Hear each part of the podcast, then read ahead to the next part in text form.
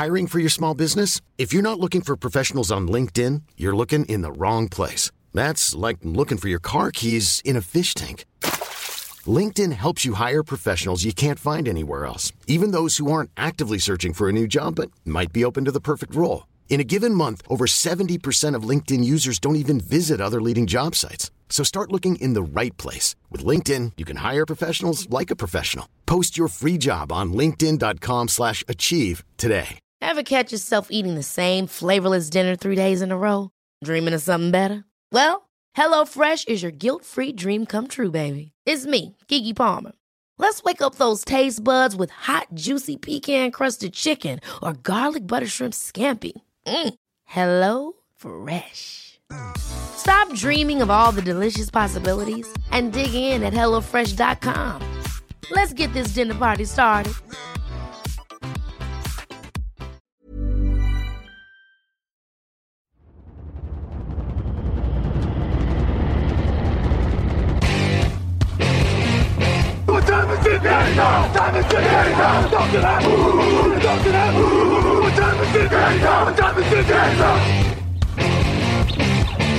Got gun, Hulk left slot. Dixie left, T left. Mercedes, wide chip, Ricky. Fever left, 75, Katie, Omaha. Quick, going.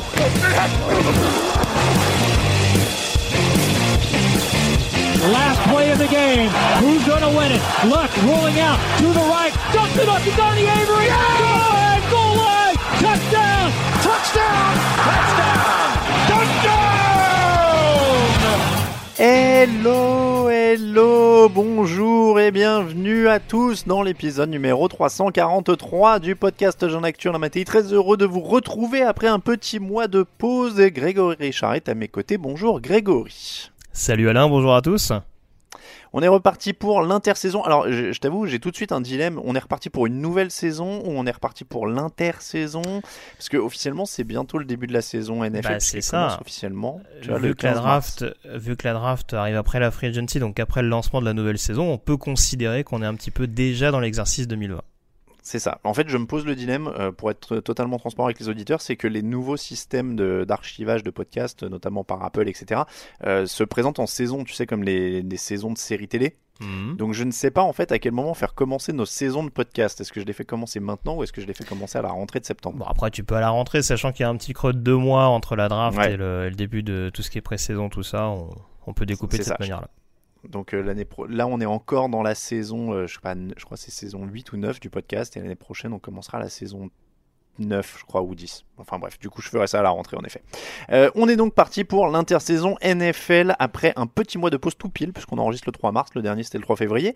Euh, le, programme on l'a mis en ligne sur le site. Si vous l'avez raté, sachez qu'il y aura 10 émissions en deux mois. On aura quasiment une émission par semaine. En fait la seule semaine où il n'y aura pas d'émission c'est la première semaine de la Free Agency parce qu'on aura beaucoup de choses à faire sur le site en termes d'actu et que honnêtement si on enregistre une émission, je sais pas, le deuxième jour de la Free Agency, il va se passer tellement de signatures pendant même le moment où on enregistrement, on enregistrera euh, que ça risque d'être un peu confus et que le lendemain le truc sera déjà périmé où il y aura déjà eu 15 Faut rebondissements. pas dire ça, après on va demander des émissions euh, live free agency, attention. hein. C'est vrai, c'est vrai qu'on pourrait faire. un- Mais le, le- alors le problème c'est que c'est toujours hyper risqué, je trouve, c'est que dans l'idée, s'il se passe plein de trucs, c'est super fun. Par contre, ça. si tu tombes sur une heure où il y a que dalle, euh, t'entends les mouches voler et tu cherches des trucs à dire. Quoi. Donc euh, c'est Généralement, ça peut faut, casse-gueule. généralement, faut faire ça en milieu de matinée sur la côte ouest. Faut essayer de trouver un truc dans le genre. Ouais, faut, faut, il faut avoir un peu de bol. hein. Euh, le programme de cette première émission de l'intersaison, donc, c'est la draft. On va faire le big board. Alors, on a fait un top 15 cette année. Je sais plus si c'était top 15 ou 10 l'an dernier, mais Il me semble voilà, qu'on avait réduit à 15 depuis l'année dernière. ouais. Voilà, on vous donne un petit avant-goût de ce qui va se passer avec les meilleurs joueurs à venir de la draft. Et au milieu de tout ça, on va mettre vos questions puisqu'on a ouvert les questions sur le site. Encore une fois, et comme d'habitude d'ailleurs, vous avez l'habitude. Donc, les meilleurs des meilleurs, la crème de la crème de la draft 2020. C'est parti, c'est maintenant. What's going on, family? This is Real Mike Robb, NFL analyst for NFL Network and former Super Bowl champion for the Seattle Seahawks. You are listening to the Touchdown Podcast. I love all my French people out there. Let's go!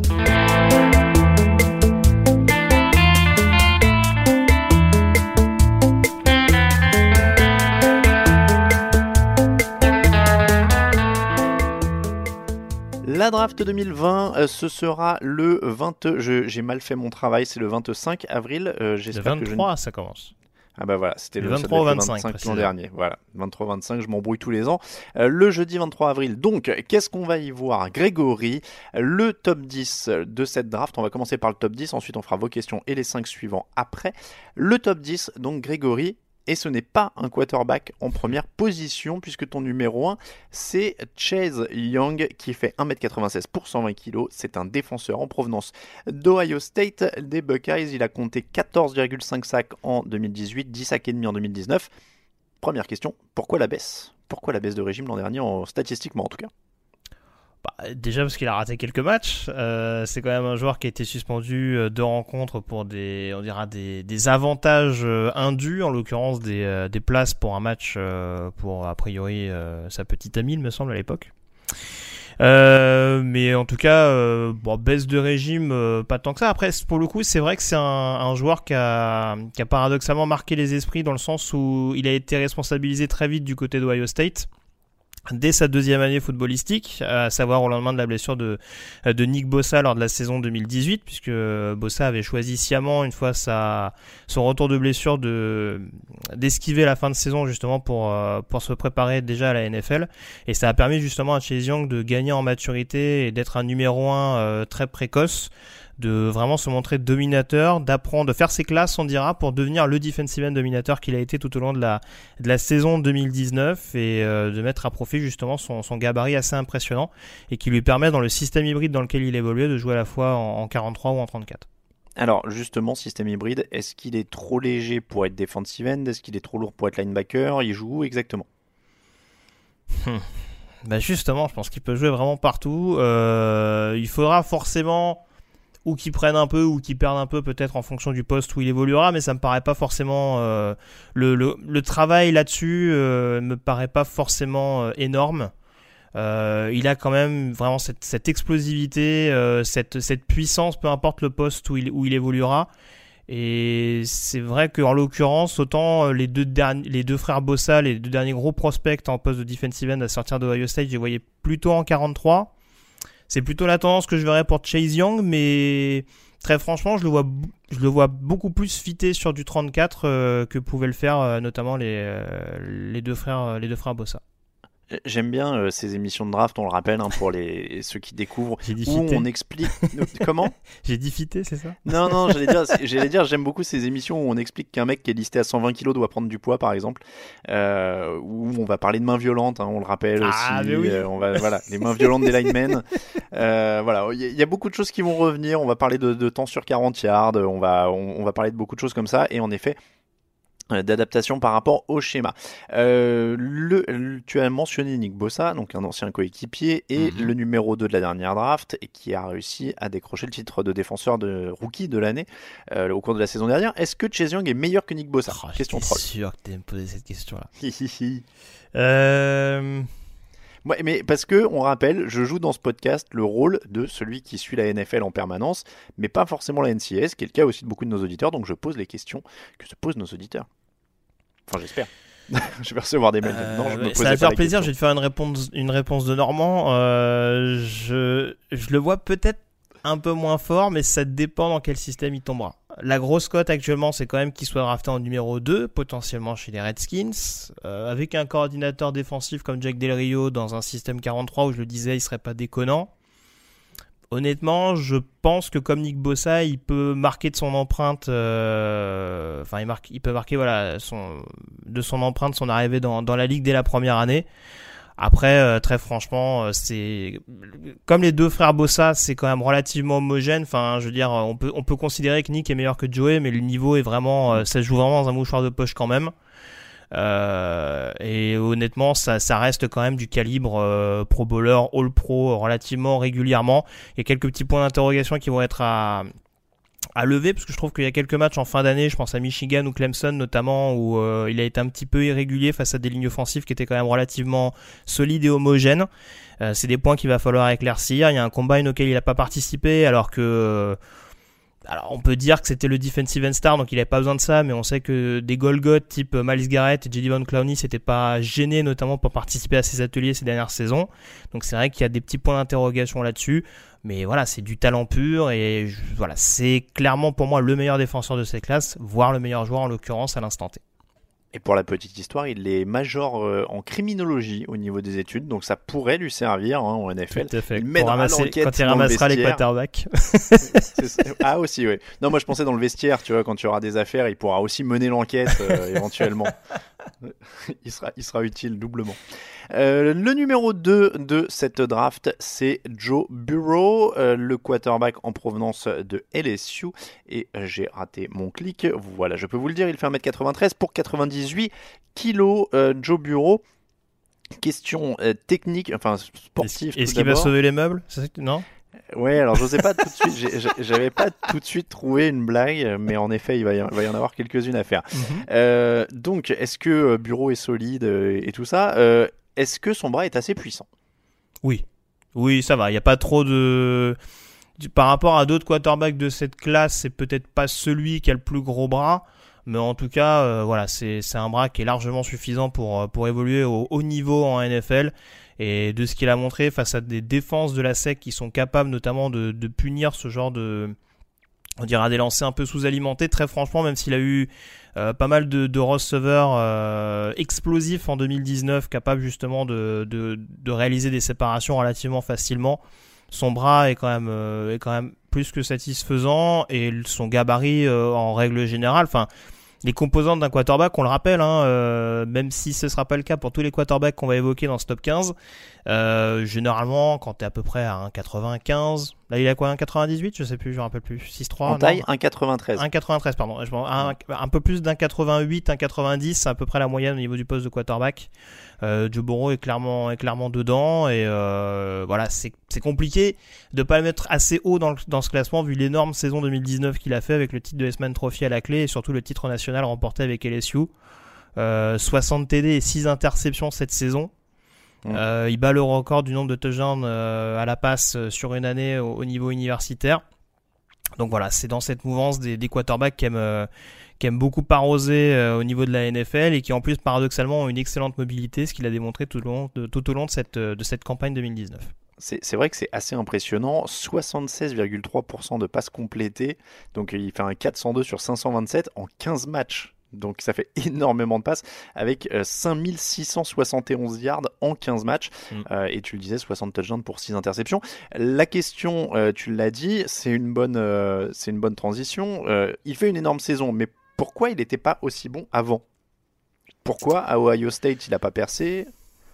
Puisqu'on rappelle, il, était à la fac depuis 2015 à Ohio State. Alors, il y en a beaucoup qui expliquent, et ça peut être une, explication parfaitement euh, viable, hein, euh, que l'arrivée du coordinateur offensif euh, de l'époque et désormais nouveau coordinateur offensif des Carolina Panthers, Joe Brady, ça a quand même beaucoup favorisé, on dira, son style de jeu. Après, si on prend le problème inverse, je je me demande quand même s'il n'y a pas eu une forme de déclic mental euh, de la part de Joe Burrow, si justement euh, tous les composants n'ont pas été mis en place pour vraiment lui permettre de franchir un cap significatif. Euh, en effet, il arrivait à Ohio State un petit peu sur la pointe des pieds, derrière un JT Barrett qui était bien installé, derrière un Dwayne Haskins qui était également très prometteur. il a eu besoin d'une saison pour se mettre dedans du côté des dans une attaque qui était un peu plus orientée sur le jeu au sol. Et voilà, et à partir du moment où on arrive malgré tout, parce que c'est aussi une des problématiques à prendre en compte quand un joueur arrive en, NFL, quand on arrive à le mettre dans les meilleures dispositions, il a montré qu'il était capable de performer, et je trouve en effet, pour revenir sur cette question, sur cette barrière mentale, que vraiment mentalement ça a été un gros point positif.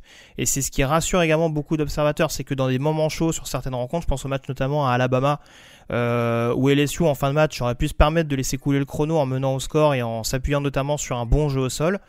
Euh, on a préféré donner les clés du camion à Burrow, euh, qui a été très efficace sur des lancers intermédiaires, qui a pris les décisions qu'il fallait prendre, qui a été suffisamment mobile euh, pour aller gagner les yards au sol. Et très franchement, non seulement, je le disais, c'est un joueur qui a un, bras, qui a une certaine précision également, notamment dans des fenêtres relativement serrées, mais c'est aussi et surtout un gros gros mental. Et c'est ce qui en fait très clairement le quarterback le plus coté de cette draft 2020. Bon, alors, promis, j'arrête ces, ces questions un peu faciles après, mais est-ce qu'il est meilleur que Kyler Murray qui était numéro 1 l'an dernier? Promis, après, j'arrête de comparer avec les mecs de l'an dernier. Bah, tu sais que j'étais pas un grand fan de Kyler Murray l'année dernière. Euh, je- Ah, C'est compliqué parce que si je dis que je préfère, je vais lui porter la guigne. Non, mais il, il faut que On tu sait qu'il y oses. a la Greg Curse sur les quarterbacks. il, il faut que tu oses. Je sais que tu as un peu peur ces non, moi, je, temps, en tout, en tout cas, oses. je, je préfère le jeu de, de Joe Burrow que celui de Kyler Murray. Et, euh, je trouve en effet qu'il a un côté peut-être un peu moins, un peu moins feu follet que pouvait l'avoir Kyler Murray, que ce soit au Oklahoma ou cette année du côté d'Arizona. Mais euh, voilà, c'est du quarterback traditionnel, c'est c'est- on va dire c'est voilà c'est du quarterback solide qui sait se placer qui sait identifier ses cibles et c'est ce que je préfère en l'occurrence dans un quarterback euh, que ce soit euh, enfin voilà chez, chez un pocket passeur traditionnel quoi Est-ce que ça suffit pour. euh, Enfin, est-ce qu'il est. Alors, il est opérationnel euh, jour 1, sinon tu l'aurais pas mis en numéro 2 de, Mhm. euh, de, de ta liste, mais euh, c'est le coup de fouet possible pour les, les Bengals et relancer une franchise? Je pense. Je pense, puisque oui, en l'occurrence, ouais, tu le dis, c'est vrai que les Bengals ont le premier choix et bon, surtout sachant qu'on parle d'un natif de l'Ohio, c'est sûr que bon, euh, du côté des Bengals, euh, il serait pas forcément euh, mal vu, son arrivée serait pas forcément mal vue. Euh, maintenant, oui, non, non, il a très clairement la capacité de faire progresser cette équipe de Cincinnati. Après, c'est toujours la même problématique. si on a les mêmes errements l'année dernière du côté des Bengals au niveau de la ligne offensive, bon, Joe Burrow comme Kyler Murray cette année pourra pas forcément faire des miracles, mais il a ce potentiel en tout cas. Numéro 3, Derrick Brown, pass rusher euh, intérieur qui sont un talent rare et précieux ces dernières années. Euh, Est-ce que Brown peut être un Chris Jones ou un Grady Jarrett? Avant que tu me le dises, je rappelle qu'il fait 1m96 pour 144 kg. Il vient de la fac d'Auburn, ce grand garçon. Est-ce que ça peut être euh, de la trempe de ces grands joueurs intérieurs ligne défensive? Ouais. Alors j'adore, tu n'es pas sans savoir, j'adore Grady Jarrett, mais je pense que c'est même encore plus fort.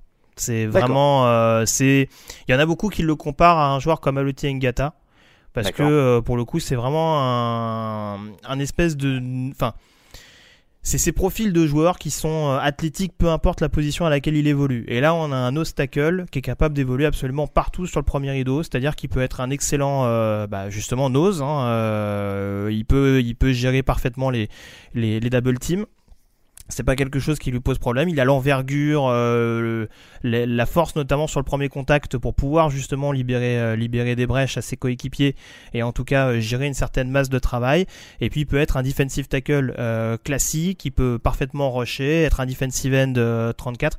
Il a vraiment cette masse de travail. Alors après, faut pas trop lui en demander. On a vu qu'il y a des moments où il était capable de d'obtenir des interceptions et où sur les retours il fatiguait un petit peu. Donc voilà, bon, il est humain. On est rassuré au moins sur certains sur certains points. Mais sur ce point-là en tout C'est cas. ce que j'ai- c'est ce que j'allais te demander. Il a un point faible ou pas ce garçon? Parce que moi, quand je lis les, les, les- les critiques entre guillemets pré-draft, il a l'air euh, incroyable. Quoi. Ouais, non, franchement, c'est vraiment sa position qui le dessert, je pense, parce que bon, mine de rien, ça reste un defensive tackle.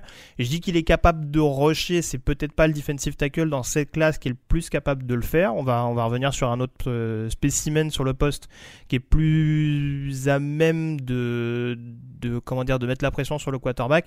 Lui, en tout cas, ce sera un excellent run stopper pur et comme je le disais, qui sera capable justement d'attirer l'attention pour euh, permettre à ses coéquipiers euh, de mettre une pression constante. C'est ce qui rendait la ligne défensive d'Auburn absolument injouable. Et ouais, pour répondre à ta question, des points faibles, j'en vois pas énormément. Euh, c'est quand même un des rares joueurs qui, on parlait de Joe Burrow tout à l'heure, euh, Derrick Brown, ses mauvaises prestations contre des grosses équipes. C'est même pas que ça se compte sur les doigts d'une main, c'est qu'il y en a quasiment pas. Il y a eu quasiment que des bonnes performances depuis, depuis son arrivée sur le campus d'Auburn. Donc euh, voilà, ce, quand il faut répondre présent dans des grands rendez-vous, a priori, Derrick Brown, ça devrait faire l'affaire et sauf problème de blessure, ce sera un All-Pro régulier. Ah oui, All Pro carrément. Est-ce qu'il peut créer la surprise et ravir le titre de défenseur de l'année à Chase Young par exemple? Ça peut. Encore une fois, euh, tout dépend dans quel contexte il va tomber. Les dernières Oui. décisions du côté de Détroit euh, peuvent éventuellement en faire un candidat crédible sur, sur la ligne défensive des Lions. Et vu comment certains linemen défensifs des Lions sont gérés ces dernières années, je sais pas trop, mais en tout cas, euh, il y, a, il y a très clairement le potentiel pour, euh, pour le faire parce que c'est un joueur qui a quand même très très peu de défauts euh, à son actif, on dirait. Numéro 4, tu as Toga. Oh, je Ah, je le savais. J'étais hyper confiant. Si vous entendez l'intonation là sur ma première syllabe, j'étais vraiment en confiance. Je me disais, je vais le passer quoi. Euh, tu as Tagovailoa. Ah, bravo. Tu vois, je, je m'étais un peu entraîné quand même. Mhm. Euh, donc, euh, tu as, on va l'appeler comme ça, 1m83, 98 kg, il sort d'Alabama. Et la première question est quand même assez simple pour ceux qui ont suivi de loin c'est est-ce qu'il va jouer cette année? Est-ce qu'il peut jouer cette année? Euh, C'est pas sûr. C'est le grand grand point d'interrogation. Euh, c'est vrai qu'il y a toujours, euh, il y a toujours les effets de de sa blessure. Ah, J'ai toujours un doute. Je m'embrouille à chaque fois là-dessus. C'était la, La hanche. La hanche. La hanche. merci. Euh, du côté de Mississippi State, euh, qui du coup bah hypothèque, hypothèque, hypothétise, hypothétise, Hypothèque. hypothèque, c'est mieux hein. Ouais, hypothèque c'est mieux. Hypothèque, c'est euh, chance de jouer en, en 2020. euh, mais en l'occurrence, voilà, c'est vrai que j'ai beaucoup hésité à le mettre en numéro 4. Je t'avoue que le top 3 me paraît indéboulonnable à l'heure actuelle. Euh, derrière, c'est relativement homogène. Et si on parle de talent vraiment pur, euh, c'est difficile de pas mettre Tagovailoa numéro 4. Après, c'est compliqué d'occulter en effet euh, problématiques médicales. Euh, le fait qu'il se soit présenté à la draft, euh, le fait qu'il montre, plus ou moins pas de blanche depuis, le début de ce processus draft, ça peut quand même indiquer que c'est peut-être pas aussi dramatique qu'on pense. Après, ça reste un quarterback qui a quand même un style de jeu assez atypique, assez risqué. Euh, je sais pas si tu allais enchaîner sur ses aptitudes, ses caractéristiques techniques, mais c'est un peu ça, moi, ce que j'allais te demander, c'est est-ce qu'il est assez grand? Est-ce qu'il est assez puissant? Alors, Euh, Parce qu'il fait 1m80 droit, je l'ai dit, ce qui est pas, tu l'as dit tout à l'heure, dans les standards du poste voilà, de quarterback. il fait partie de ces justement de ces profils un petit peu atypiques. Et justement, alors moi c'est ce qui m'interrogeait un petit peu sur la fameuse comparaison NFL, c'est vrai que c'est paradoxal de trouver des joueurs relativement, enfin aussi petits, on va dire, parce qu'encore une fois c'est pas un nain non plus, hein, je veux dire c'est pas un Kyler Murray ou à un degré moindre un Russell Wilson, mais euh, c'est sûr que pour évoluer sur le poste de quarterback, même si euh, il a quand même une capacité de lancer assez rapidement et sur du, sur du jeu assez profond, parce que là, pour le coup, on parlait de gros bras tout à l'heure avec, avec Joe Burrow. euh, des bras comme celui de Tagovailoa, je pense que ça va. Il y, a, y a de quoi, y a de quoi se faire sa place en NFL. On n'est pas à l'échelle de Patrick Mahomes, mais on n'en est pas loin. Euh, il a vraiment transformé cette attaque d'Oklahoma avec un jeu euh, hyper vertical, euh, hyper aérien du côté du Crimson Tide, ce qui a permis notamment à Alabama d'être champion en, en 2017 et de pas être très très loin du titre en 2018. Euh, voilà, après, en effet, il y a ces questions médicales, il y a cette. euh, Et je le disais, c'est vrai que malgré, paradoxalement, malgré cette, euh, ses aptitudes dans le domaine aérien, c'est vrai que c'est un joueur qui a une certaine mobilité, mais qui sait pas forcément l'utiliser à bon escient. Et c'est ce qu'on a vu en l'occurrence du côté de Starkville lorsqu'il a subi cette grave blessure. Donc euh, il y a toujours le petit spectre de Robert Griffin III qui peut ressurgir, euh, quand bien même il arriverait à rejouer, on dira fin 2020, euh, début 2021. Quoi. Est-ce que sans blessure, il est meilleur que Joe Bureau Parce qu'il y a un an, moi j'entendais parler de, de tu as, tu as, tu as partout. Au début de la saison, c'était euh, tanker pour récupérer tu as, machin et tout ça. Est-ce qu'il est meilleur que, euh, que Bureau intrinsèquement s'il n'avait pas eu sa blessure? Je pense que le débat serait quand même beaucoup plus, beaucoup plus notable. Euh, très franchement, il y a, y a quand même un talent pur du côté de Tagovailoa et je serais pas choqué, encore une fois, sans problème de blessure, qu'on ait mis Tagovailoa devant, euh, devant Burrow euh, dans ce processus draft. Après, il y, a- autre chose qui m'embête un peu avec Tagovailoa, c'est que c'est vrai qu'il y a quelques petites erreurs. Je parlais de sa mobilité, c'est vrai qu'on a eu quelques petites séquences Jameis Winston en 2019. Je pense notamment à ce fumble en début de match contre LSU où là encore on sent que des fois euh, c'est un leader dans l'âme mais c'est vrai qu'il y a quelquefois des petites des petits passages à vide comme ça qui qui laissent un petit peu qui laisse s'interroger un petit peu sur sa sur sa capacité à répondre présent semaine après semaine. Euh, ça en l'occurrence, je disais sur le domaine mental, je mettrais quand même derrière Bureau. Après, euh, non, le, le talent est relativement similaire et euh, c'est vraiment c'est surtout exclusivement ces problèmes de blessure qui euh, qu'en font un gros gros point d'interrogation euh, à l'orée de cette draft. Une petite euh, statistique pour euh, situer, on parlait des tailles de quarterback. Par curiosité, je viens d'aller voir Patrick Mahomes, c'est un 1m91. C'est vrai qu'il n'a pas l'air euh, si grand que ça. Donc voilà, pour vous situer, Tagovailoa fait quand même euh, 7, 8 cm de moins Mm. euh, qu'un Patrick Mahomes. Numéro 5, Isaiah Simmons, 4,39 secondes, 4 secondes 39 au 40 yards. C'était une des stars du combine, 8 sacs l'an dernier. Est-ce que c'est un, euh, ce qu'on appelle un workout warrior, donc euh, une sensation physique du combine Il fait 1m93 pour 104 kg. Hein. Je situe ça quand même avant de dire les, les 4,39 au 40 yards. Est-ce que c'est un feu de paille ou est-ce que c'est un vrai joueur? Euh, je pense que c'est quand même un vrai joueur, mais là encore, on est dans ces fameux, euh, j'allais dire ces joueurs mutants, mais c'est vrai que euh, on, a de plus en plus de joueurs qui, qui, sont bons même sur des positions où on les attend pas forcément. Isaiah Simmons, pour bien contextualiser, c'est un safety de formation mm. qui est devenu vraiment un linebacker à tout faire du côté de Clemson, c'est-à-dire que c'est un joueur qui qui est forcément excellent sur la couverture, ce qui est de plus en plus recherché en NFL, un, linebacker qui a, ses, aptitudes à couvrir sur, les tight ends, euh, ou même tout simplement à, à, perturber, on dira, la vision du quarterback au pré-snap. C'est-à-dire que le quarterback va être incapable de savoir, surtout en ce moment avec les backfields défensifs renforcés, va être incapable de savoir exactement quelle assignation va être euh, attribuée à Isaiah Simmons. Euh, et puis c'est un joueur qui voilà qui est capable de plaquer, qui a en effet tu le disais la vitesse, le sens de la poursuite, euh, qui a une qui a un physique qui lui permet d'être solide au plaquage. Et puis également euh, voilà sa vitesse lui permet aussi d'être vraiment extrêmement dangereux sur le blitz. si tu veux c'est un espèce de c'est un espèce de mix entre Anthony Barr, Darius Leonard, Devin White. Tu vois c'est un peu c'est un peu cette espèce de gros mix où tu as un linebacker qui sait à peu près tout faire. Euh, après, c'est vrai que le fait que qu'il soit bon sur la couverture et qu'il pose peut-être un peu plus de points d'interrogation, euh, on dira sur le poste de linebacker pur, ça interroge un peu. On se dit ouais, mais est-ce que c'est un vrai linebacker? Est-ce que mm. je, ne sais pas. Très franchement, on avait, des doutes sur un Chuck Thompson il y a quelques années. Et il a prouvé du côté de Carolina qu'il avait fait, qu'il faisait l'affaire.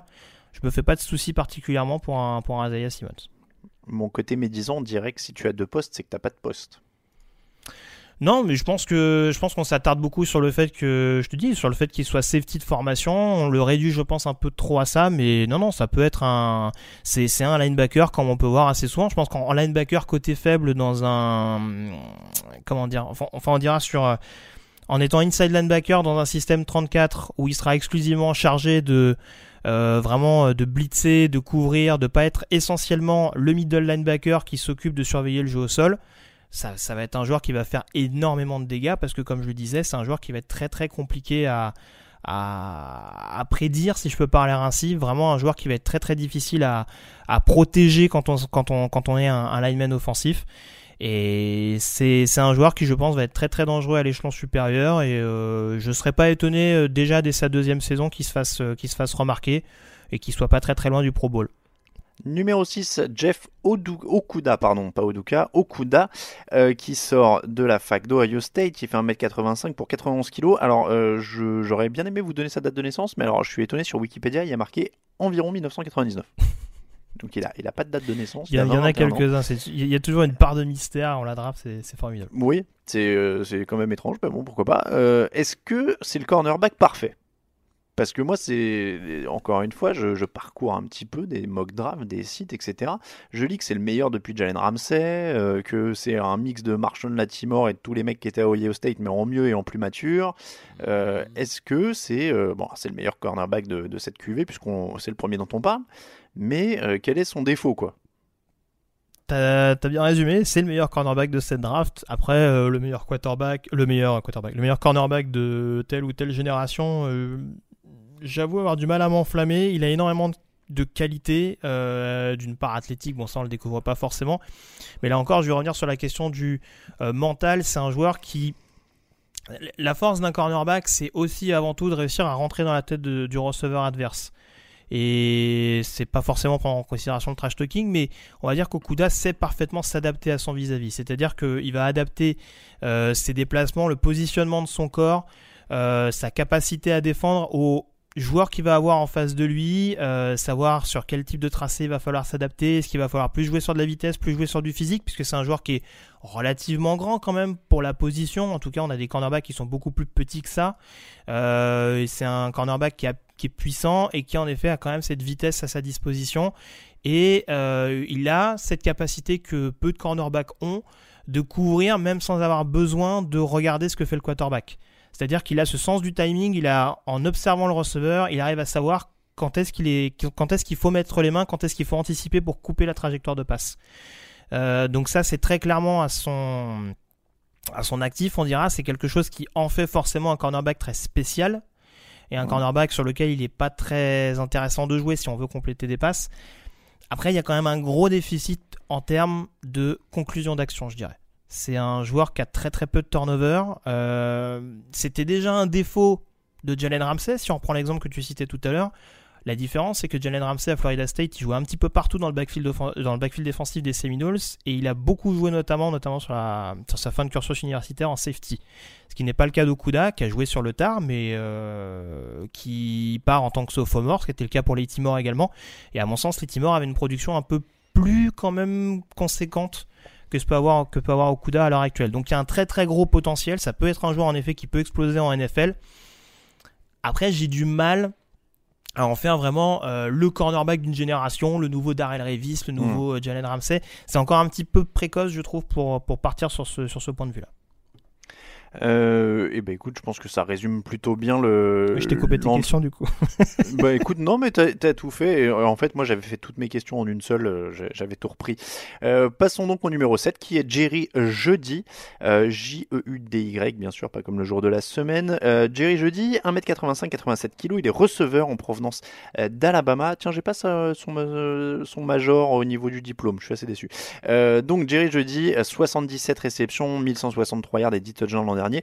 Est-ce que c'est juste une menace en profondeur rapide ou bien est-ce qu'il est assez costaud pour tout faire en NFL euh, alors costaud c'est pas sa force majeure parce que si on part tout de suite sur les sur les éventuelles failles c'est sûr qu'il a un profil extrêmement longiligne quand même. Euh, ça, à mettre à. Voilà, c'est quelque chose qui peut jouer contre lui à l'échelon supérieur. Après, il a une telle vitesse et surtout, et c'est ce qu'en fait un joueur extrêmement dangereux, c'est une science vraiment des tracés. On avait déjà vu euh, avec euh, Calvin Ridley, notamment un ancien prospect d'Alabama, une grosse, grosse capacité à, à se séparer de son cornerback avec justement. Euh, euh, différentes, euh, enfin différents tracés à disposition, quoi, une, capacité vraiment à, surprendre le cornerback en toutes circonstances. Et Jerry Judy a cette faculté-là, a cette explosivité, cette vitesse, en effet, pour pour vraiment faire la différence. Et ça a été un, comment dire, un joueur fondamental dans le fameux jeu aérien euh, d'Alabama euh, que, que j'expliquais tout à l'heure, hein, euh, ça a été un, grand compagnon de, de, Tua, de dans le jeu profond du Crimson Tide ces dernières années. Donc il a cette aptitude à vraiment répéter les big plays et à être un joueur extrêmement, extrêmement dangereux et pénible à couvrir tout simplement. donc en effet, ça peut être un joueur extrêmement sa rapidité va être très très très très difficile à couvrir. Après, pour répondre vraiment à ta question, euh, oui, son gabarit, je pense qu'il va falloir prendre peut-être un petit peu de masse à l'échelon supérieur. Mais encore une fois, c'est pas ce qui me fait peur. quand on voit des profils type euh, Tyreek Hill ou, ce genre de joueurs, euh, bon, c'est pas forcément ce qui les empêche de briller en NFL. Est-ce qu'il a des suffisamment bonnes mains? Alors, ça c'est un point. il a des très bonnes mains sur le principe. Et ça revient beaucoup sur certains prospects de cette classe. Je trouve que par moment, il est un peu facile. Alors voilà, j'allais dire, ça veut dire quoi sur le principe euh euh, bah, euh, voilà, si tu veux, il va avoir cette tendance à, à dropper un peu facilement. Il va, on va dire, il va partir avant d'avoir réceptionné le ballon, quoi. J'aime bien quand tu dis il a des bonnes mains sur le principe, mais là je dis Non non non non, mais c'est non mais voilà. Je, connais quelqu'un, il, est fidèle sur le principe, mais de temps en temps. non mais si tu veux, euh, on va dire que c'est plus des drops de concentration que vraiment des drops. Euh, voilà, si, si voilà, hmm. c'est du, du, beurre dans les mains quoi. C'est pas non plus. Euh, c'est un un joueur qui est globalement solide dans cet exercice là, mais il y a quand même quelques ballons perdus un peu bêtement. Euh, quand en plus on est une menace euh, assez prégnante sur le, sur le jeu profond, c'est quelque chose qui peut parfois mm. euh, poser un peu problème. Mais encore une fois, il a bas une telle capacité, il, un tel travail en termes de tracé, il a une telle capacité à être dangereux au niveau des yards après réception que très franchement, je dirais pas que ça passe au second plan, mais très franchement, il y aura quelques drops. Mais je vois pas ça comme quelque chose de fondamentalement rédhibitoire pour, pour, pour, son, pour son explosion en NFL. Alors, question comparaison, mais tu vas voir, j'ai innové. C'est pas juste comparé avec un mec. Mhm. Julio Jones, Amari Cooper, Calvin Ridley sortent d'Alabama comme lui. Ils se situent où dans la hiérarchie? On va dire au. Tu, tu m'obliges à le comparer avec deux joueurs d'Atlanta, c'est moche. ah oui, c'est vrai en plus, il y a deux euh, Pour moi, il est au-dessus de Ridley. D'accord. Euh, hmm, il est en dessous de Jones, ça va sans dire. Euh, oui Ça joue avec Amari Ça, Cooper, pas dans le ouais, même ça, style. ça- ça peut être du. C'est pas le même style de jeu, mais ça peut être du même niveau qu'Amari Cooper. Ça peut être un, un excellent receveur numéro 1, même si en effet il joue sur d'autres armes euh, et sur un côté un peu plus explosif. Mais euh, oui, oui, non, c'est à peu près au même niveau qu'un Amari Cooper si, euh, si je reprends tes comparaisons. On va dire ça joue avec un Amari Cooper réveillé et c'est au-dessus d'un Amari Cooper qui a pas envie. C'est ça. C'est euh, Amari Cooper, euh, début de carrière Raiders plutôt que fin de carrière Raiders, quoi. C'est ça, voilà. c'est- Il y, a- quand même des nuances chez Amari Cooper. Ouais. Euh, nous passons donc à CD Lamb, qui est le numéro 8. Alors, CD, ça veut dire Cédarian, hein, c'est pas son vrai prénom, CD. Euh, J'allais dire, il faudrait passer au DVD, sinon, mais euh, c'est même. non. I'm Sandra, and I'm just the professional your small business was looking for. But you didn't hire me because you didn't use LinkedIn jobs. LinkedIn has professionals you can't find anywhere else, including those who aren't actively looking for a new job but might be open to the perfect role, like me. In a given month, over 70% of LinkedIn users don't visit other leading job sites. So if you're not looking on LinkedIn, you'll miss out on great candidates like Sandra. Start hiring professionals like a professional. Post your free job on linkedin.com/achieve today. Hold up. What was that? Boring. No flavor. That was as bad as those leftovers you ate all week. Kiki Palmer here, and it's time to say hello to something fresh and guilt-free. Hello Fresh. Jazz up dinner with pecan-crusted chicken or garlic butter shrimp scampi. Now that's music to my mouth. Hello Fresh. Let's get this dinner party started. Discover all the delicious possibilities at hellofresh.com.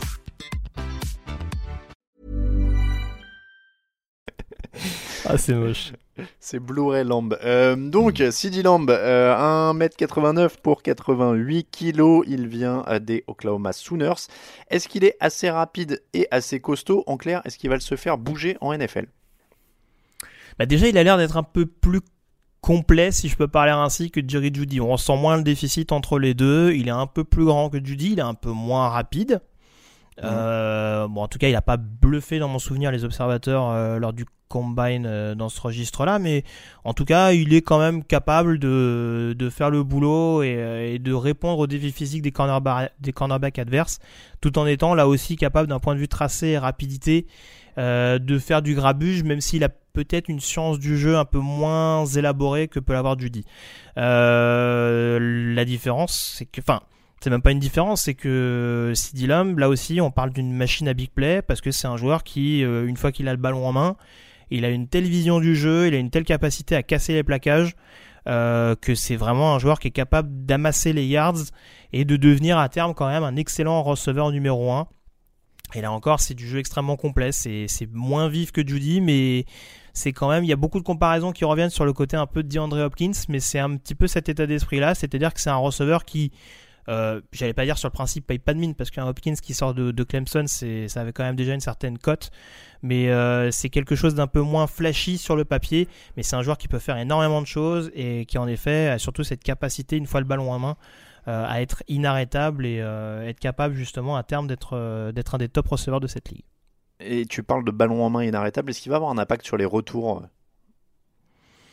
Est-ce qu'il peut être utilisé là-dessus en première année? Il, il peut, je suis pas sûr que ce soit vraiment euh, le, le comment ça s'appelle, l'art, euh, enfin le secteur où il sera le mieux euh, au niveau NFL. Il a déjà fait à Ok. Oklahoma, mais bon encore une fois, voilà, dans un je pense qu'avec un niveau, avec un jeu qui ira un petit peu plus vite en NFL, je sais pas si ce sera là où il fera le, le plus de différence, mais il est parfaitement capable de le faire, oui. Est-ce qu'il a les meilleures mains de la draft? 14 touchdowns en 13 matchs, c'est quand même plutôt impressionnant. Ah, pas loin, hein. pas loin, pas loin. Je- J'essaye de, de m'énumérer tous les receveurs là, mais euh, ouais, si, si, si, quand même. Si, si, quand même. Il m'a l'air d'avoir les mains les plus sûres. Euh, ouais, quand même. Il a, oui, oui, c'est quand même assez, assez costaud et euh, très franchement. En plus, on l'a vu hein, du côté d'Oklahoma, il a changé de quarterback pendant trois années. Euh, il a eu, il a eu coup sur coup Baker Mayfield, Kyler Murray et, et Jalen Hurts et il a toujours performé, peu importe le quarterback qu'il avait à sa disposition, avec des styles de jeu qui étaient pourtant différents. Et voilà, euh, sur le jeu court, intermédiaire, long, c'est un joueur qui, est capable de briller. Donc non, non, d'un point de vue main, je ne fais pas spécialement de soucis. Il a prouvé au combine en plus qu'il était capable de faire des réceptions un peu folles. Donc euh, non, non, non, très clairement là-dessus, euh, pas de soucis à se faire. Numéro 9, Javon Kinlow qui fait 1m98 pour 141 kg. Il est défensif tackle, il sort de South Carolina. Est-ce que c'est juste un phénomène physique ou bien un joueur complet? C'est un joueur complet. Bon, bah après, on peut dire les deux. Hein. c'est un ah, joueur. Clairement, c'est un, phénomène physique. C'est un phénomène physique relativement complet quand même. Euh, je parlais de Derrick Brown qui est, euh, qui est. Euh, alors j'essaie de trouver le terme en anglais. Enfin, je sais pas si, je sais pas si c'est le bon terme. Enfin, c'est l'expression en français est pas très jolie. Mais je parlais de Derrick Brown tout à l'heure qui est un, un boucheur de trous vraiment très intimidant. Euh, Javon Kinlo, c'est vraiment, un peu plus varié dans le sens où il sera moins fort, on dira, euh, sur, euh, il sera moins polyvalent. Mais en tout cas, je pense qu'en termes de defensive tackle classique, voire de defensive end 34, c'est un joueur qui est parfaitement capable de rusher le quarterback adverse et d'apporter justement ce, ce, que, ce, qui est, de plus en plus recherché aujourd'hui en NFL, à savoir une menace qui est capable de venir de l'intérieur, être capable d'exploiter justement euh, des gardes et des centres qui sont peut-être un peu moins à l'aise sur le pass pro et vraiment de les, de les titiller là-dessus avec, euh, avec une certaine puissance, une capacité à être vraiment euh, violent dès le premier contact et c'est quelque chose qui est vraiment extrêmement recherché. Il est pas mal comparé notamment à des profils comme Fletcher Cox ou, Michael Brokers. Donc on est vraiment cette idée-là euh, de joueurs qui sont vraiment capables de euh, d'être menaçants là encore, peu importe, euh, d'attaquer de n'importe quel de n'importe quel point du terrain, d'attaquer sur l'extérieur, sur l'intérieur, c'est pas quelque chose qui lui posera problème. et là, très franchement, on est, on est sur ces defensive tackles. et si je les mets dans le top 10, c'est qu'il y a une raison c'est que c'est des defensive tackles qui ont relativement peu de points faibles à mettre en avant. J'ai parlé donc de son, ses capacités physiques. Est-ce qu'il y a quand même un risque de bust? Est-ce qu'on est un peu dans le, prospect très très fort physiquement, euh, qui peut éventuellement avoir du mal à s'adapter au niveau NFL après, ça dépend ce que tu appelles un bust. Hein. C'est toujours pareil. On n'est jamais à l'abri de problèmes de santé. J'ai pas dans l'idée que ce soit arrivé à Kinlo. Après, d'un point de vue purement production, euh, tout dépend le point de chute, l'équipe dans lequel il tombera mais je pense quand même que ça peut rapidement devenir un des leaders de son escouade. Hmm, il y a toujours un risque, hein, forcément. Hein, je vais pas le, le risque zéro dans la draft. Hein, malheureusement, euh, c'est c'est compliqué. Mais euh, non, non, non, très franchement, il y a des il y a, y a, des choses quand même qui restent à perfectionner. Je dirais d'un point de vue d'un point de vue technique, euh, il y a peut-être encore des choses qui restent à, à travailler quand même. Mais franchement, c'est c'est quand même rectifiable, c'est rectifiable assez rapidement. Il a bossé avec un gros gros spécialiste défensif, Will Muschamp, qui connaît pas mal de euh, d'esprit défensif justement en NFL. Donc je pense que pour s'intégrer justement à différents schémas euh, défensifs, c'est pas ce qui me fait le plus peur. Non non, je pense que c'est un joueur qui, qui, sera titulaire dès sa première année en NFL. Pour, pour l'anecdote, euh, quand tu as dit c'est quoi un bust pour toi, les deux premiers noms qui me sont venus, c'est Lacon Treadwell et John Jordan. euh, Vas-y, quiz, je te dis bust, c'est quoi les deux premiers auxquels tu penses? Ah, j'aurais peut-être dit Jordan aussi. Après, euh... oh, Treadwell, t'es dur quand même. Treadwell. Bon, c'est... Bah, t'es dur. Euh, il est choisi au premier tour. Il a fait quoi de but? Ouais, je sais, je sais. Attends, bust. Qu'est-ce qu'il y a? J'avais tellement d'espoir pour ce garçon. Attends, Lacon Treadwell, c'est 65 réceptions, 700 yards et 2 touchdowns dans 4 saisons. L'année dernière. Et eh, tu fais ça sur une saison, c'est une, une, belle carrière. Hein. Tu... non, mais voilà, c'est ça. T'as une grosse, grosse saison NFL. C'était ce qu'il devait faire au moins chaque année en théorie. Euh, bon, on va passer au numéro 10. Justin mhm. Herbert, c'est donc le troisième quarterback euh, de la liste. Et Justin Herbert, lui, il n'a pas le problème de taille dont on parlait avec euh, notamment Tagovailoa. Il fait 1m98 pour 108 kg. Est-ce que sur le plan physique, c'est pas le quarterback le plus intéressant de la draft? Ouais, oui, oui. Euh, en tout cas, il a vraiment ce gabarit euh, type dont on parlait euh, tout à l'heure, et en plus, il a développé une certaine mobilité. Là encore, c'est un point qui, qui est de plus en plus recherché, et c'est vrai qu'il a bluffé pas mal d'observateurs, notamment lors du Rose Bowl avec trois touchdowns au sol contre contre Wisconsin, qui est quand même pas la pire défense universitaire. en tout cas, qui sort quelques prospects. Hein, je pense à TJ Watt, par exemple, pour pour n'en citer mm. qu'un. Enfin, les frères Watt en général, d'ailleurs, parce que l'autre sortait aussi de Wisconsin. Et c'est vrai que euh, voilà, il y a ce côté un peu euh, quarterback euh, West Coast, c'est-à-dire très axé sur le jeu aérien, avec un bras assez solide, une précision plus que correcte, une certaine présence dans la poche qui a permis justement, notamment à Oregon, de, se refaire la cerise petit à petit, parce qu'on sait que les saisons post-Mariota ont été un peu, un peu compliquées à gérer du côté de, de Eugene. Et vraiment, Justin Herbert, il a gagné en maturité petit à petit. Il a fait ses quatre années à l'université, puisqu'il sort en tant que senior. Donc, il a cette certaine il a cette expérience qui a à mettre à son profit, même s'il a pas mal de détracteurs qui mettent en avant des questions, euh, des questions de personnalité, mais en tout cas, c'est pas ce qui fait C'est ce que j'allais te, te, demander aussi. J'ai lu ça partout en préparant l'émission. J'ai l'impression que toutes les questions portent là-dessus. Est-ce qu'il est assez bon dans les grands matchs? Est-ce que c'est un leader? Est-ce que ceci? Est-ce que cela? Alors, si tu veux, moi, je, ferais, séparerais deux choses. Il y a la question de, en effet, de la personnalité où on s'est posé la question de se dire est-ce que ça peut être un leader de vestiaire? C'est pas la question sur laquelle je m'interroge le plus. Euh, très franchement, c'est quand même un meneur d'hommes sur le terrain. Euh, encore une fois, même si euh, en effet il y a des moments où on a senti qu'il se liquéfiait un petit peu sur certaines sur certaines parties en fin de match. D'un point de vue caractère, il, je me fais pas spécialement de soucis là-dessus, très, très très clairement. Après, il y a, pour encore revenir là-dessus, des failles mentales qui m'inquiètent. Il y a des matchs en effet où il a quand même pas mal disparu. Il y a une sécurité du ballon, même si elle s'améliore petit à petit. Et même si on n'est pas sur l'échelle Daniel Jones qui hmm. pose problème également. Là, ça, par exemple, ça m'inquiète un peu plus et c'est ce qui fait baisser sa cote. Mais d'un point de vue personnalité, euh, je pense qu'il peut facilement devenir un, bon, un bon quarterback NFL, euh, un bon quarterback numéro 1 derrière qui une équipe va se fédérer. Euh, juste dès, quand tu dis sur son caractère, doute sur le fait d'être un leader, etc., c'est pourquoi? C'est parce qu'il est trop effacé ou parce que c'est un abruti? Non, non, non, sur le fait d'être un peu trop effacé, ouais. Sur le fait de, D'accord, voilà. de se dire, bon, je vais, faire, je vais, faire, mon boulot, mais voilà, si on gagne, on gagne. Si tu veux, un petit peu le syndrome Jay Cutler, quoi. D'accord. Si tu veux, pour certains, je pense que voilà, certains ont peut-être cette peur-là, mais ça, ça me paraît clairement pas euh, fondé. Voilà, c'est un joueur qui, qui a justement une une envie d'apprendre, une envie de se développer, etc., etc. Il y a des matchs, très franchement, parce qu'on ressort toujours les, les, mauvaises rencontres. Il a quand même fait un, mm. un très bon premier match contre Auburn euh, face à la grosse ligne défensive des Tigers, emmenée notamment par Derek Brown dont on parlait tout à l'heure.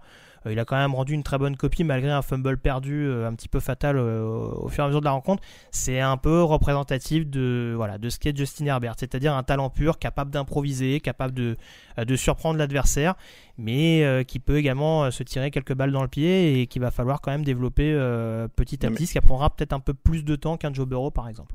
Je, demandais ça aussi parce que quand on parle de caractère, ça peut être soit il est trop effacé, soit il se clash avec tous ses coéquipiers. Non, non, non, c'est pas un ça qui posera problème. D'accord. Euh, voilà donc pour le, voilà, c'est pour ça que je pose la question. C'est pour voilà donc pour le top 10 petit jingle et vos questions.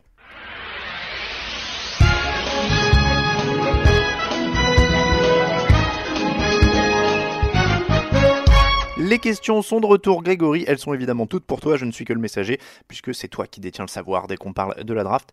Euh, est-ce que, alors, euh, suite à son combine relativement moyen, je, prends tout en vrac. Des fois, je sais même pas de qui on parle. Papa Lions, suite à son combine relativement moyen, euh, Espeneza reste-t-il un candidat au premier tour? C'est qui Espeneza Alors, Edge Espeneza, c'est un defensive end d'Iowa. D'accord assez, assez massif, assez rapide également. Donc c'est vrai que là on est, on est également dans le defensive end relativement complet je dirais relativement rapide, en tout cas de ce qu'il avait montré du côté de, du côté de puisqu'en l'occurrence, c'est vrai que du côté du Combine, avec un chrono de plus de 5 secondes sur 40 yards, ça a quand même un petit peu inquiété certains observateurs. Euh, il y a quand même une grosse marge de. Enfin, il y, a, quand même pas mal d'outils à sa, disposition. Encore une fois, c'est un joueur qui est extrêmement difficile à, à, défendre, on dira, euh, qu'un un, panel de moves assez, euh, assez vaste, qui est assez solide également, je trouve, sur le, jeu au sol. Donc euh, il a quand même beaucoup d'armes qui peuvent lui permettre de rester au premier tour. Après, c'est sûr que bon, ça, a pris un petit peu du plomb dans l'aile de voir que pour un rusher, de pas être capable d'être suffisamment réactif, on dira, c'est peut-être un gros point d'interrogation. C'est ce qui m'inquiétait un peu parce que c'est un joueur qui revenait pas mal dans certaines mocks euh, du côté d'Atlanta. Et mm. c'est vrai qu'il y a des points où il rappelle un peu Vic Beasley quand même. toujours, toujours Papa Lions. Est-ce que l'écart entre Okuda et les autres defensive backs est-il aussi important qu'on le dit? Est-il le seul defensive back titulaire crédible dès la première semaine en NFL sur cette draft? Alors, sans aller trop au fond, parce qu'on va faire une émission évidemment où on parlera des defensive backs, mais voilà, mini, pré, mini teaser de cette émission, est-ce que euh, l'écart est si grand que ça entre Okuda et les autres? Oui, quand même. Après, euh, après encore une fois, je vais pas vendre la mèche tout de suite, mais euh, il y a peut-être à l'heure actuelle trois cornerbacks qui valent vraiment un premier tour. Mais Okuda est vraiment le seul, je trouve, qui, euh, sort du lot et qui, comme on le disait, peut être titulaire d'emblée. Il y, il y a des cornerbacks qui peuvent être titulaires dès la fin de leur première année. Okuda peut être titulaire dès la fin des camps d'entraînement. Euh, Spats 42, selon l'insider Daniel Jeremia dans sa mock draft post-combine, il voit Justin Herbert descendre en 23e position et atterrir chez les Patriots. Deux questions, est-ce possible que Herbert descende si bas alors que son combine a été plutôt positif pour lui? Si oui, les Pats auraient-ils intérêt à le drafter, peu importe la décision de Brady Déjà, on va faire cette question. Alors, j'ai beaucoup de respect pour Daniel Jeremiah qui, qui dit tout sauf des conneries. Euh, maintenant, faut quand même beaucoup se méfier des mock drafts qui servent beaucoup à faire du clic aussi, hein, on va pas se mentir. Oui, il y a un Euh, mois et demi de- de- d'espace à occuper sur les sites. hein. Voilà, donc euh, tiens, oh bah tiens, cette fois-ci, euh, vous, oh, vous avez vu, il tombe chez les Pats. En plus, avec le fameux serpent de merde ces dernières heures où on dit bah tiens, finalement, Brady, on n'est pas sûr qu'il revienne. Et que c'est... Bon, je suis pas sûr que le timing soit complètement innocent. Euh, j'aurais. Patri- Pardon. Patriots ou pas, tu le vois descendre par exemple autour de la 23e place? Non. Non, non, Honn- honnêtement, sauf, sauf problème de dernière minute, type euh, problème de santé que personne ne connaissait, Mm. ou un gros dossier qui sort, ou ce... Franchement, si, si ça reste en l'état, s'il nous fait pas une Laramie Tunsil, Voilà, j'allais le citer, c'est pour ça. Ah. J'allais dire, sauf si on le voit fumer un bon il y a une heure de la Voilà. S'il me fait pas une Larry Mittensil, très franchement, euh, je l'ai mis. On, on- on rappelle que le poste de quarterback, c'est souvent un poste euh, qui est souvent. On- où les joueurs sont rarement draftés à, la, à leur juste position, on dira, où on reach pas mal, on les prend plus haut que prévu. Très franchement, un talent comme, comme Justin Herbert, s'il passe le top 15, c'est vraiment qu'il s'est passé quelque chose euh, de relativement extraordinaire pour parler, pour parler euh, de manière un petit peu euh, étrange. Mais euh, non, non, non, très franchement, 23ème, j'y crois pas du tout. Et puis, Petite question. enfin, même chez les Patriots, euh, trade-up, euh, sachant qu'ils n'ont pas de deuxième tour, euh, bon, à voir. Euh, et puis euh, c'était euh, Pats 42 donc qui demandait aussi si Herbert n'est pas drafté par les Chargers comme beaucoup le pensent, euh, qui sera le titu- titulaire quarterback du côté des Chargers la saison prochaine. Là, avant la free agency, c'est quand même très compliqué à venir. Donc on y reviendra. Tu bluffes Martoni nous dit évidemment salut l'équipe. Euh, très heureux de vous retrouver pour une nouvelle saison. Petite question sur le combine. Il y a une multitude d'ateliers qui sont censés montrer les qualités des prospects pour jouer au foot US. Du coup, je comprends l'idée de mesurer les vitesses, même si pour un lineman on se moque un peu, ou éventuellement la hauteur d'un saut vertical, même si en match personne ne saute en étant à l'arrêt. Mais sérieusement, à quoi sert le saut en longueur à l'arrêt? C'est censé représenter quel type de move en match Idem pour l'exercice des trois cônes. Avez-vous des explications? Merci. Alors je prends la question notamment pour renvoyer vers l'article NFL Combine course saut et encaisse qui a été publié sur le site. Euh, et, du coup, concrètement, ça représente quoi le, saut en longueur à l'arrêt, Greg? Toi qui connais, le- qui a suivi le Combine. Bah, ça te permet notamment à voir l'explosivité du, joueur en question. Euh, différentes, oui, c'est, différents ateliers qui te permettent en effet en fonction des cas de figure. euh, Il y, a, il y a peu de choses qui sont quand même faites au hasard. hein. Je veux dire, regarder un joueur juste tourner en rond pour tourner en rond, c'est pas, c'est pas vraiment l'objectif du truc. Donc oui, de toute façon, c'est des ateliers où on va tester euh, les qualités athlétiques et l'explosivité des joueurs. Donc là, en l'occurrence, ça permet de savoir si, si c'est un joueur qui va être euh, ouais, qui va être suffisamment euh, explosif euh, pour, pour euh, vraiment être, euh, être résistant euh, au contact face à un adversaire.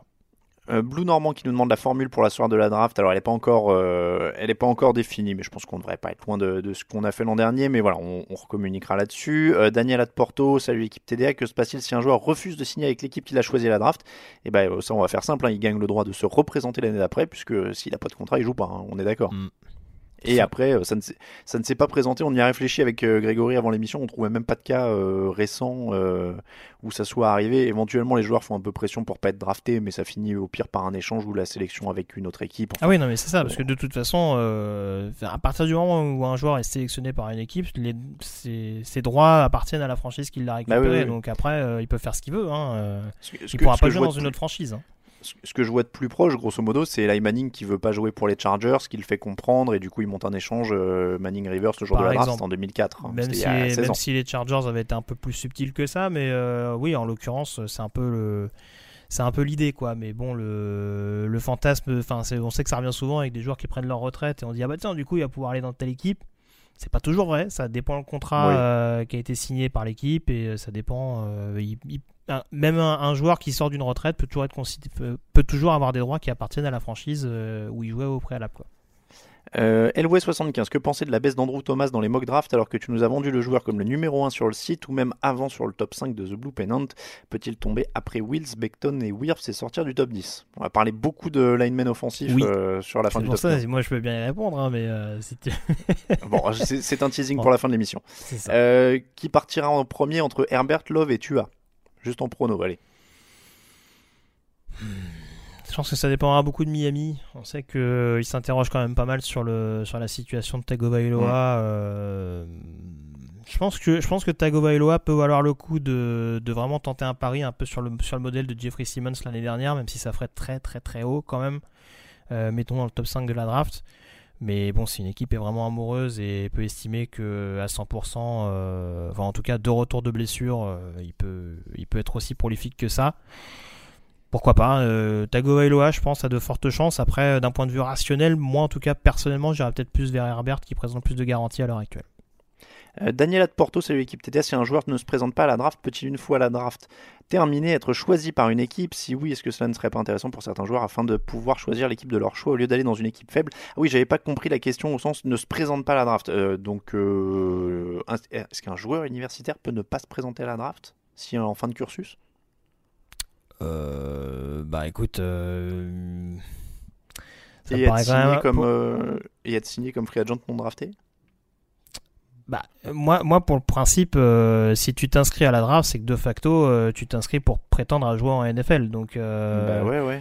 je vois pas quelqu'un arriver, taper à la porte et dire bon bah tiens, aujourd'hui j'ai décidé que j'allais jouer en NFL, même si on a quelques d'exemples un petit peu particuliers. Je pense que déjà il faut il faut avoir montré pas de blanche, pas de blanche parce que l'inscription à la draft, ça veut dire aussi l'inscription à tout le processus de la draft. Bah oui, oui, oui, oui. oui. Donc euh, voilà, tu participes pas forcément à tous les événements auxquels tu as envie de participer, t'as pas forcément les, les- observateurs qui viennent en conséquence.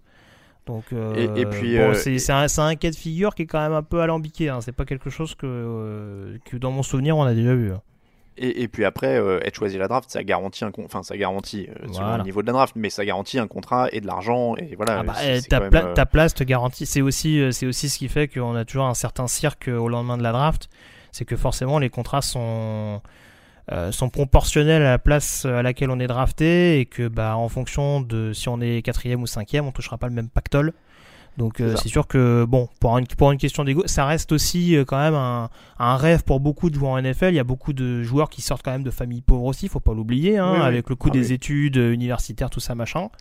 Euh, bon, c'est voilà, c'est les, les, les petits les petites questions d'ego où un joueur dit bah non, euh, et j'ai décidé, euh, je vais attendre la fin de la draft et puis on verra. Je suis pas sûr qu'on verra ça tous les ans. Il y a un cas de figure qui me vient à l'esprit, c'est la L Collins, mais on sait qu'il y Mm. avait des cas particuliers et qu'il était impliqué dans une histoire d'homicide et euh, ce qui avait Oui, un peu, euh, euh, Oui, on va dire, on va dire être- euh, échaudé les franchises et ce qui ce qui les avait dissuadés de le, de le drafter. Ah, euh, je, alors je me permets juste de, de préciser hein, euh, pour les, les gens qui connaissent pas forcément la Collins, quand on dit impliqué à faire d'homicide, c'est il était témoin, il a été interrogé. Il était témoin. pas- voilà. Euh, une fois qu'il a été interrogé et, et, comment dire et, et laissé libre par la police, euh, il a été signé en effet comme, euh, comme joueur non mais je suppose qu'en effet il aurait préféré être euh, sélectionné au premier tour, avoir un, un contrat plus garanti et plus, plus conséquent. Voilà pour vos questions, on finit avec les 5 derniers du top 15. Hey, what's up? This is Nate Burleson, 11 year NFL vet, all over the place in TV right now, and you are listening to the Touchdown Podcast.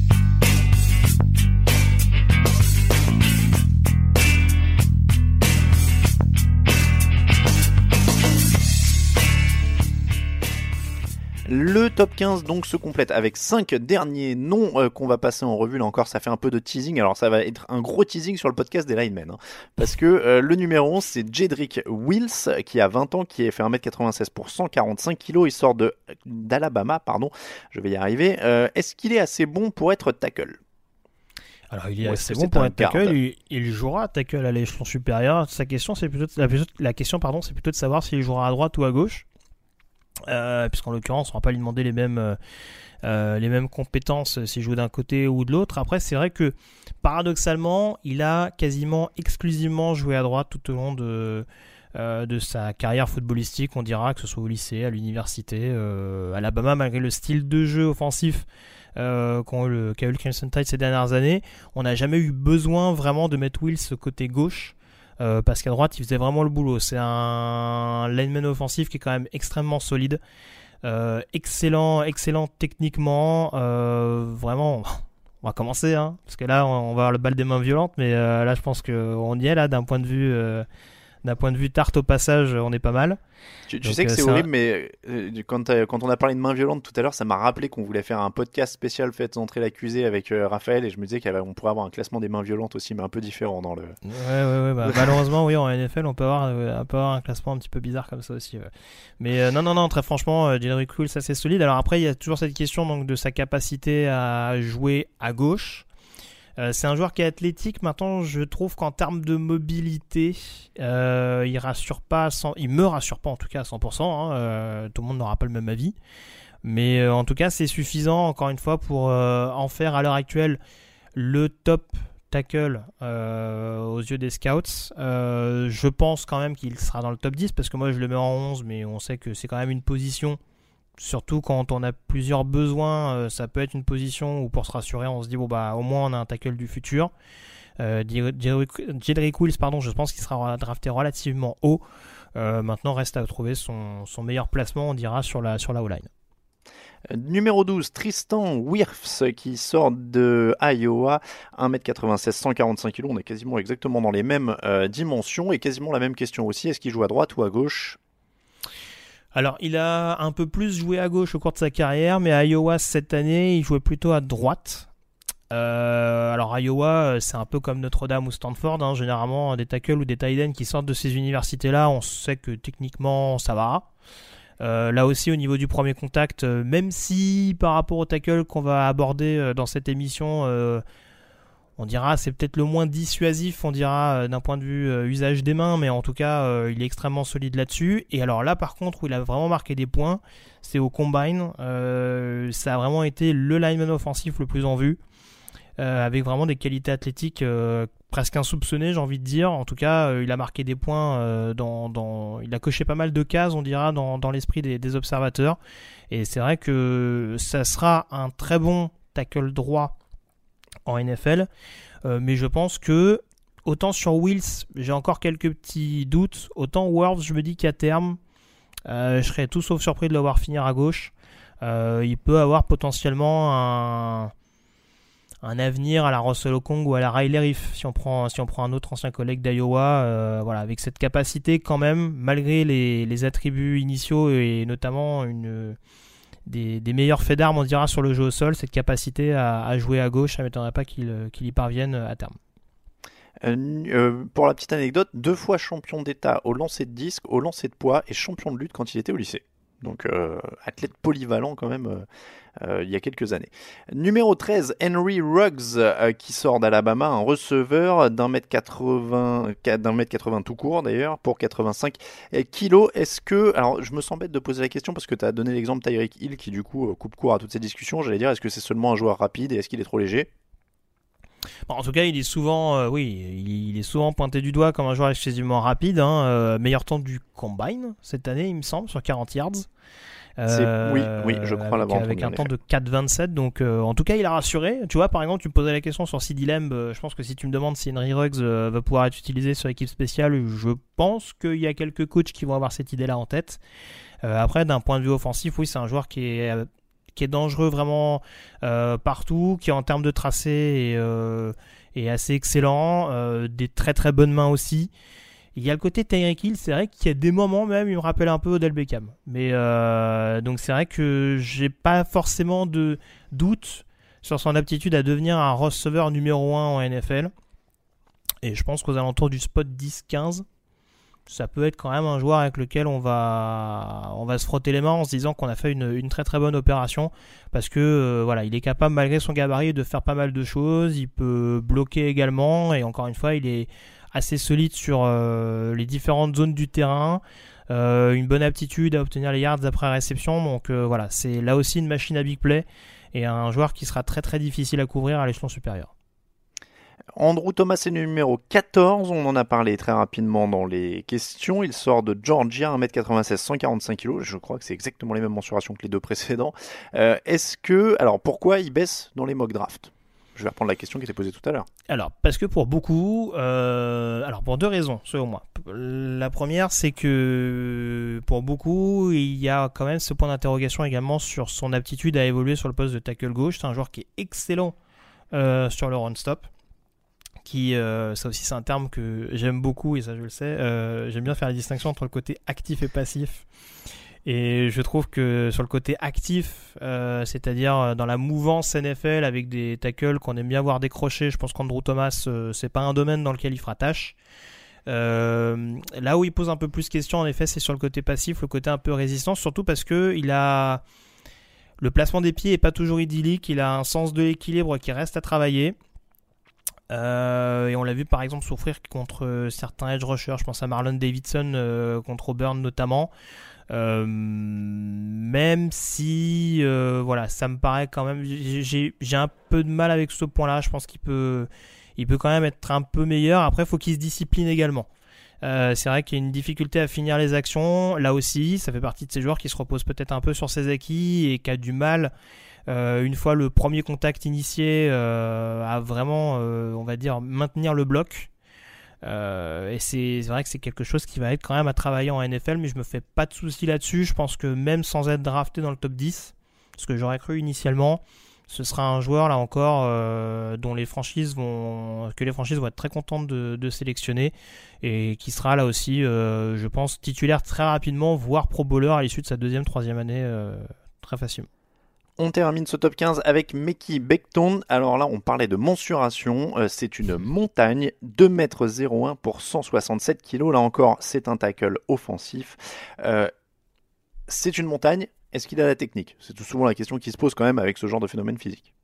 C'est ça, c'est la, la principale question. Alors c'est vrai que ce qui a notamment bluffé sur le combine, parce que c'est vrai qu'avec un tel physique, on pourrait se poser la question notamment de la, de la mobilité. Euh, alors ça sera peut-être pas forcément parfait dans un premier temps pour jouer de tackle gauche, hein, parce que bon, ça va quand même, ça va quand même speeder un petit peu autour de lui. Il a peut-être pas retrouvé la même opposition qu'il avait en universitaire euh, ces dernières années du côté de Louisville. Euh, donc je pense qu'il va quand même falloir adapter un petit peu ça, peut-être le faire jouer à droite dans un premier temps. Mais euh, c'est vrai que techniquement, il y a quand même des choses à travailler, mais très franchement, c'est une telle masse qui a quand même pas mal de pas mal de capacités, notamment un centre de gravité qui est quand même assez difficile à, bouger. Euh, c'est vraiment, un joueur qui, qui présente une grosse marge de progression. Euh, qui peut être assez excitant pour pas mal d'équipes. Et là encore, on sait que les tackles au premier tour, euh, s'il y a ce genre de profil qui se présente, on pense à un joueur comme Titus Howard l'année dernière qui a été sélectionné par les, par les Texans en fin de premier tour. dès qu'il y a des joueurs qui restent certes à polir, mais qui ont une énorme marge de progression sur ce poste-là pour notamment évoluer à gauche.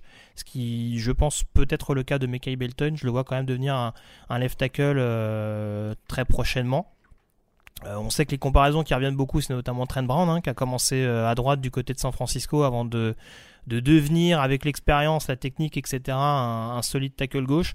Je pense qu'il peut suivre en effet ce parcours-là s'il apprend à se discipliner et à être, euh, enfin en tout cas à être voilà à l'écoute à l'écoute des coachs qu'il aura. Et eh bien c'est comme ça que se termine le top 15 de la draft 2020, première émission de l'intersaison et première émission de nos émissions pré-draft. On vous l'a dit, 10 émissions au total en mars et en avril. Merci beaucoup Grégory, c'était l'épisode numéro 343 du podcast Touchdown Actu. Bon, euh, c'est une belle cuvée, je t'ai même pas demandé, euh, j'aurais peut-être même pu, ça aurait pu être ma première question de l'émission. Euh, meilleure cuvée que l'an dernier ou pas? En global, tu vois, sur la qualité L'année dernière, c'était une draft surtout défensive. Je pense que là, on sera un peu plus gâté en attaque. Mais euh, ça ne veut pas dire que les joueurs qui sortiront en défense seront moins bons. Je pense que ce sera plus qualitatif que quantitatif. Elle est un peu plus sexy alors Sur le principe, elle a l'air un peu plus, plus sexy, un peu plus de, skill player. Tu m'as servi quand même 3 quarterbacks dans le top 10, donc euh, c'est sexy. C'est vrai. On est sur une, on est sur une draft sexy. Vous voyez, ce sera le mot de la fin de cette émission. On est sur une intersaison sexy. On a quand même Tom Brady qui va arriver dans les émissions Free Agency, ce qui est quand même pas tous les ans. Hein. c'est la première fois. Euh, et en plus, on va avoir de la draft sexy avec des quarterbacks. Donc, ça va être une très belle intersaison. Merci encore Grégory. On remercie euh, tous ceux qui nous soutiennent sur Tipeee. N'hésitez pas à les rejoindre. Il y en a eu plein euh, depuis la fin de la saison dernière. Genati, Serge25, Stéphane, avec un merci spécial à Stéphane puisqu'il nous a donné tous ses gains Unibet de l'année. Il nous l'avait promis. C'est très gentil à lui. Euh, Nagoya Benjamin et Ayam, euh, euh, Ayam à DJM, pardon, euh, qui se sont donc ajoutés. N'hésitez pas à nous suivre sur Tipeee. Euh, je rappelle, tiens d'ailleurs, que vous pouvez écouter l'émission sur toutes les plateformes et en plus sur Deezer depuis normalement ce mardi si tout marche bien. Donc n'hésitez pas si vous avez un compte Deezer euh, gratuit ou payant, hein, vous avez les podcasts, vous pouvez aller nous écouter sur Deezer maintenant en plus de Spotify, en plus de YouTube, en plus de Apple Podcast. vous avez aussi sur Pocket Cast, sur Podcast Addict. Enfin, on est partout. On est partout. On peaufine encore la technique cette, cette pour être disponible partout. Donc normalement, vous n'avez plus aucune excuse pour ne pas nous écouter sur votre plateforme préférée. Pour nous suivre, touchdownactu.com, bien sûr, c'est le site. Twitter, @tdactu, euh, Facebook, @tdactu, Instagram, touchdownactu en entier. Atielo Radiosa pour Grégory, euh, si vous voulez lui poser des questions sur les prospects euh, entre les émissions. Atal Matei pour moi-même sur Twitter. Euh, et on l'a rappelé donc pour le site, c'est tdactu.com. On vous remercie de nous suivre. On se retrouve euh, bah, d'ici une semaine, voilà, pour euh, une émission preview de la Free Agency cette fois. on parlera de tout ce qui va se passer. On l'a dit là encore, ça va être très sexy. Merci à tous, très bonne intersaison et à très très vite. N'oubliez pas sur le site, il y a plein de choses en ce moment, la fin des War Room, les top 5 Free Agency et tout ça et tout ça. merci beaucoup de nous suivre. À très bientôt. Ciao ciao.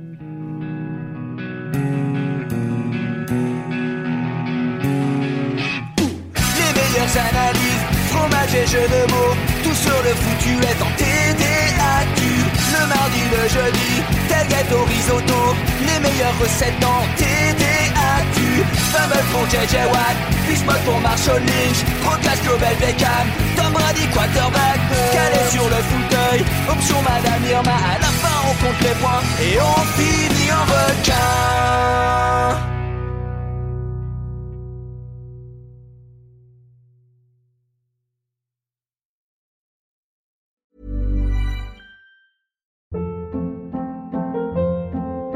Hold up. What was that? Boring. No flavor. That was as bad as those leftovers you ate all week. Kiki Palmer here, and it's time to say hello to something fresh and guilt-free. Hello Fresh. Jazz up dinner with pecan-crusted chicken or garlic butter shrimp scampi. Now that's music to my mouth. Hello Fresh. Let's get this dinner party started. Discover all the delicious possibilities at hellofresh.com.